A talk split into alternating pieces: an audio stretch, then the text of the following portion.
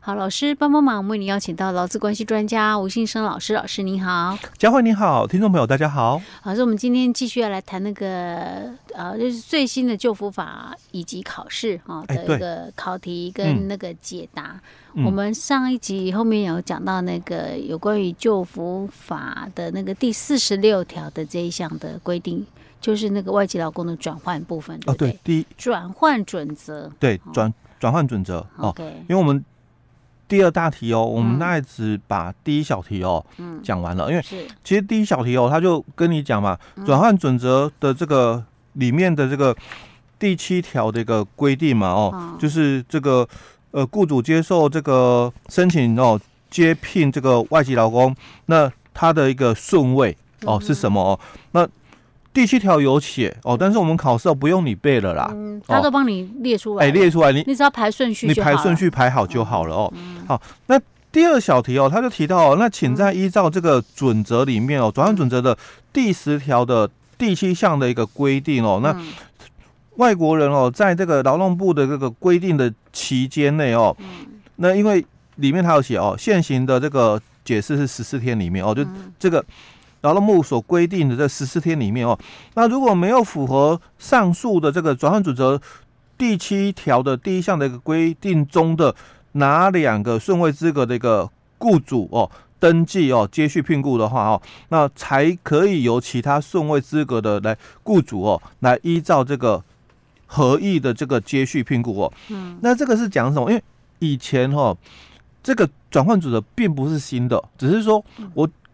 讲是去年的八月修改，嗯嗯，啊，所以以前就可以转换雇主，嗯，但是以前的转换雇主也是一样，你要转换要有新的雇主愿意接你，嗯哼，可是我干嘛接你？啊，我我就直接去国外引进来就好了，以前是这样嘛，但是就会卡到这两年一百零九、一百一十疫情的关系，所以外劳引不进了，所以他才只好就是在国内这样，嗯，去找，是，哦。就有差别在这里。哎，对哦，所以我们来看哦，这个第十条里面哦，这个第七项所所提到的，中央主管机关规定的期限内哦，那外国人哦，如果没有符合第七条第一项哦，这个第一款或第二款规定的这个申请人的这个登记接续聘雇者哦，那才可以由哦后续的这个申请人哦来接续聘雇哦，所以他就问你两种。哦，这个情形一样啊，也是写代码。哦，所以刚刚我们讲，你你就是持外国人原从事同一工作类别的这个招募许可哦，在招募许可函的有效期间内可以引进嘛，外国人，但尚未足额引进的。嗯，那第二个就是符合中央主管机关规定哦，聘雇外国人资格哦，那也与外国人原从事同一工作类别哦，那在这个聘雇外国人人数未达审查。规定之比例或者是原额上限的、嗯、哦，那其实他是考前面第一跟第二，哎，对，哦，所以意思是，如果你上一题顺序记错了，那你这一题就跟着错了，对，没错。好，那如果说假设你第一题都可以答得出来，你当然第二小题就没问题了，对，没错，嗯，哦，OK。好，那接着我们再看哦，第三小题的一个部分哦。嗯。那若有一名外国人哦，那原雇主还有统一工作类别的这个新的一个雇主，三方合意哦来接续聘雇，以前也有这个规定，就三方合意的哦。嗯。那依照这个转换这个雇主的这个准则哦，第十七条第一项第六款规定哦，那应该签署什么文件哦？那你就。可以哦，来直接向主管机关申请聘雇外国人哦。嗯、那我们先讲答案，我我再讲实务的一个问题哦。嗯、这个十七条的第一项第六款就提到了哦，就是说外国人哦，原雇主以及符合第七条第一项第一款或第二款申请资格的。雇主哦，那签署了三方合意接续聘雇的证明文件者，那你就可以哦来申请接续哦。所以早期的部分哦，他就强调了，你要有接续你的雇主，你就可以转换哦。所以现在就变成很多的这个外籍劳工，他们在假日的时候就就出去嘛，跟他们同乡啊，哦，就可能会聚会哦，所以我们很多地方哦都有那些这个外外籍劳工的这个聚集的一个场所哦，比如像北车啦哦，那或者是那个台中的火车站哦，他们当地人现在很少在那边活动，因为那边聚集很多的外籍劳工哦，是，那他们。假日哦，聚集了之后就会互相询问嘛，互通有无。哎，对，问问看你现在过得怎样，你那边的条件怎样哦，好不好啊？哦，那他们就会开始互通有无之后，那你要不要来我公司？哦，你要不要来我公司？我跟我们老板讲，哦，所以已经有了什么接续的新雇主，嗯，那只要原雇主答应了，因为外国人哦，他本身嘛也想转换哦，所以主要哦，实物上的一个。状况大概就是在这里，因为现行的一个很多的一个实际状况就是发生在这里。哦，十七条的第一项的第六款哦，所以你大概有一些实务经验的话哦，其实蛮容易猜题，也蛮容易回答的。所以老师，这第三条就是三方合意接续聘雇证明文件呢？哎，对。我有可能我手边有那个题目啦，嗯，所以我才会觉得很好笑。对，就是这个，他他 上面就有写出来啊。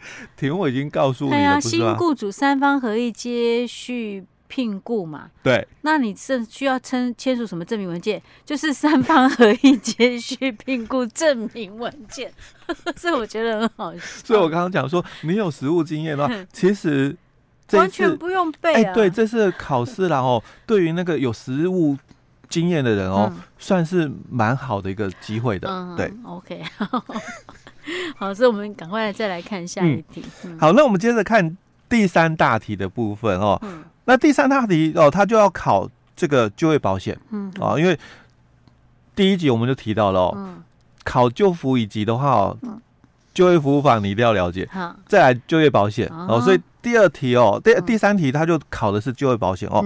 他说，甲军哦，非自愿离职后到公立的就业服务机构哦办理这个求职登记哦。那同时他也问了相关给付的一个申请资格哦。所以一，请依照就业保险法的规定回答下列问题哦。那第一个哦。甲军哦，符合申请这个失业给付的一个资格哦。那失业给付是从哪一天开始起算的哦？那其实哦，这一题我们应该合并它第二小题一起看的哦。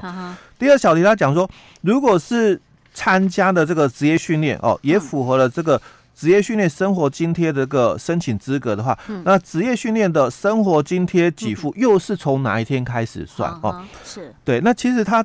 在我们的这个就业保险法里面十一条哦，它就有定义了哦，说这个失业给付哦，跟这个职训生活津贴哦，那第一款就提到失业给付哦，就是被保险人哦，他是因为非正离职哦，办理退保的当日哦，前三年内你的保险的年资哦要满一年以上哦，而且哦具有工作能力以及工作意愿哦，所以。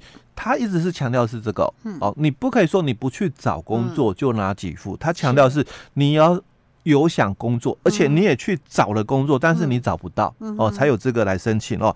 那你也向这个公立就业服务机构办理求职的一个登记，那就从你求职登记之日起哦，十四天内哦，仍无法推介就业或者是安排职业训练哦，那就从那个时候起算。所以就是他失业给付从哪一天算起？就是十四日起，求职登记之日十四日起。哎、欸，对，所以要写求职登记之日起十四日内。哎、欸，对，很重要是后面这一个哦，嗯、很多人会误会都，嗯、那就回答嘛，嗯，就求职登记之日起。嗯、很多人会十四 天，对，对，你要登记日之后还要十四天。哎、欸，对，很多人会误会哦，会会回答就回答，嗯、那就。自求职登记之日起哦，那这样不对，哎，这样就不对了，这样差两个礼拜啊，半个月。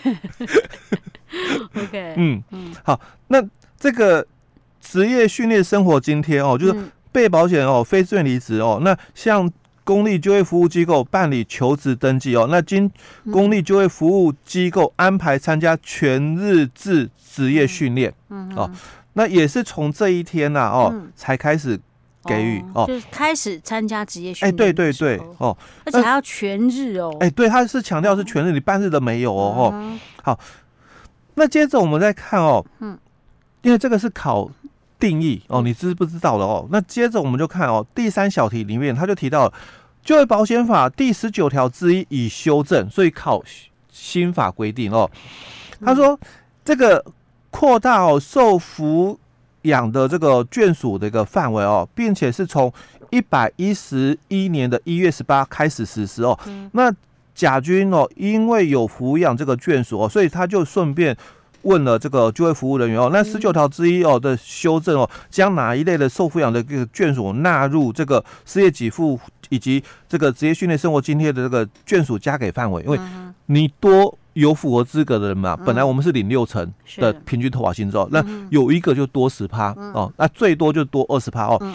所以我们修法之后哦，那他就谈到喽哦，就是你如果有抚养哦，以前是讲哦有抚养哦无工作收入的配偶跟未成年子女或者身心障碍的一个子女，这是以前的哦。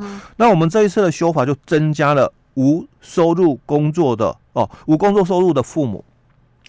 哦，就哎、欸，不能讲父母哦，嗯、要无工作收入的父母。哎、欸，对，嗯、哦，一定要写无工作收入的父母哦才行哦。嗯、好，那这是法规刚修改的，嗯、一定考。嗯，再来哦，第四小题哦，嗯，他也是考这个，就是甲军哦，经这个就业服务人员哦推荐哦，那在这个一百一十一年的这个二月一日受雇哦，嗯，那其雇主哦以这个月薪哦，去投保哦就业保险的第一级。嗯，那请问哦，这个投保薪资是多少？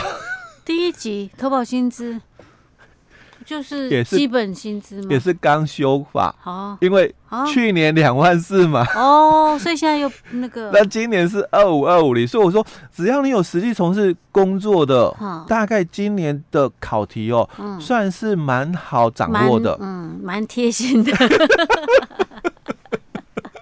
但是真的要有实际从事工作的人才，不然的话你可能也搞不清楚，因为是第一期嘛，那第一期是什么？我不知道。如果知道，那第一期就基本工资啊。那去年两万四嘛，那所以我说刚修法嘛，因为今年刚改什么二五二五零。是 OK，所以他特别强调是一百一十一年的二月一号受雇。哎，对对，他把日时间点都讲出来。对对对，好，OK，好，好，那这是在。第三大题里面哦，嗯、第一小题里面大概又有这四个小题哦。嗯、那接着我们就来看哦，那在第三大题里面第二小题哦哦，他就考了、哦、是另外的，也是刚修法哦。也是用刚刚的例子对不对？甲军就对。哎、欸欸、对哦，那他讲说甲军哦，规划受雇一年后哦，嗯、考虑要申请哦这个预留子停薪哦。那为什么规划受雇一年后？就是因为你的。老你的投保年资啊，哦要满一年，哎，要满一年，对，才可以申请预留职。哎，所以他说 计划嘛，就是受雇一年后哦，是。那考虑要申请这个预留职停薪哦。那他也知道，因为最近刚修法，因为就业保险的第十九条之二哦，配合了性别工作平分平等法的一个修正哦。那修正这个请你预留职停薪的一个规定哦，那也是从哦。一百一十一年的一月十八号开始实施哦，嗯、那请说明十九条之二的修正的一个重点是什么？十九条之二修正重点。那所以都是在考，就是刚修法的一个规定哦。那我们十九条之二，其实以前的话哦，在我们性别工作平等法，它有特别强调，就是你夫妻两个人一定要有一个，嗯，要有工作，是你才可以申请呐、啊。嗯、哦，那因为。性别工作平等法已经修修正了嘛，嗯，所以不再限定这个。当然，所以他讲了配合性别工作平等法的一个修法，所以我们也修改了就业保险法的第十九条之二啊。所以这个十九条之二里面哦，就是提到了说你的预留职停薪的这个津贴哦，以被保险哦预留职停薪之当月起哦六个月哦。平均投保薪资的百分之六十计算，所以我刚刚有提到嘛，几乎就是大概百分之六十哦。嗯、那如果你有抚养我们刚刚前面那个小题里面所讲的这个眷属的话，嗯、你就多百分之十啊，最多多百分之二十哦。嗯、那在这个被保险人哦，因留职停薪的期间哦，按月发给津贴哦。嗯。那每一个子女合计最长就是发给六个月哦。嗯。那前项津贴哦，如于同时抚育哦子女两人以上的话，以发给一人为限哦。嗯。那这个是旧法的一个部分，就父母同为被保险人者哦，应分别来请领哦，这个因留职停薪的一个津贴，不得同时为之。嗯。这是。旧法的一个规定嘛，是那现在就是删除这一条，就是两个都可以同时申请。哎，对哦，所以你就回答就是删除了这一段。哦，所以你的呃答案，他说修说明十九条之二的修正重点就是删除了父母同为被保险人应分别请领育婴留职停薪的津贴不得同时为之的这一条。哎，对，把它删掉。对，所以他才会请你是说明，因为法规看不到了。OK，哎，所以。你如果不知道说新旧法的一个部分的话，嗯、你会不知道说，哎、欸，嗯啊、找不到答案，因为在新的法规里面，根本根本看不到。所以像这种题目，我猜啦，嗯，也就只有会出今年考一次，以以后不会再考了。因为刚修法，对呀、啊，对，以后就不会再考了，因为都修法，就以后就看修法新的啦。对，对，所以这个是在刚修法的时候最容易考、嗯、哦，因为最容易猜题啦。是哦，OK。